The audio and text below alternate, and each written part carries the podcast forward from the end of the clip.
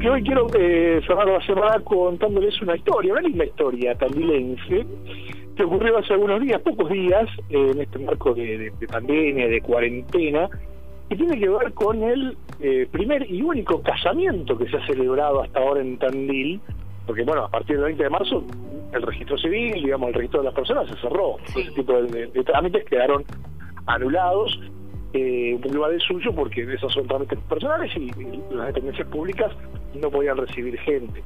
Em, pero aparecieron Milagros Fabre y Leopoldo Herrera con la necesidad imperiosa de casarse.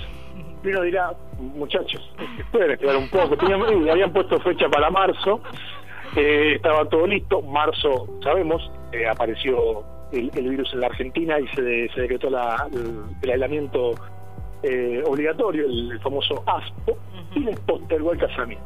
Bueno, primero iban, iban a ser 15 días, después fueron 30, después 45, y eh, Milagros y Leopoldo empezaron a desesperarse. Y yo, eh, tanta locura por casarse. Bueno, sí, porque em, hay una historia detrás respecto de la necesidad de, este matrimonio, de que por lo menos pusieran el gancho, ¿no?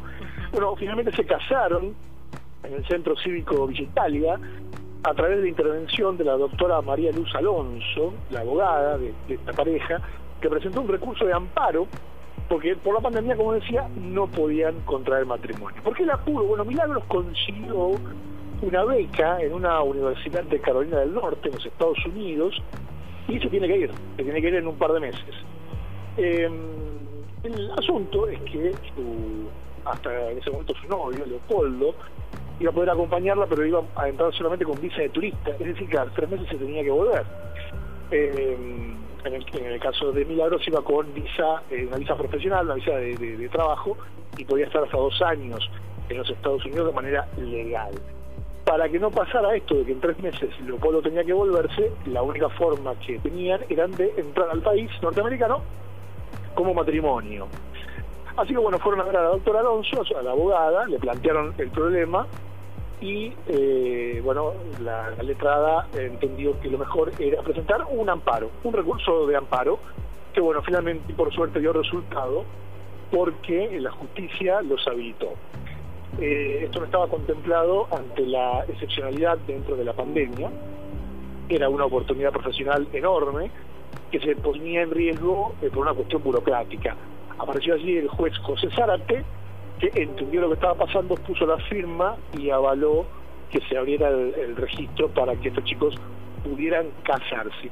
Y fue una ceremonia, como imaginamos, muy atípica, por supuesto, solo la jueza, la pareja y los testigos, que estaban a una distancia bastante prudencial.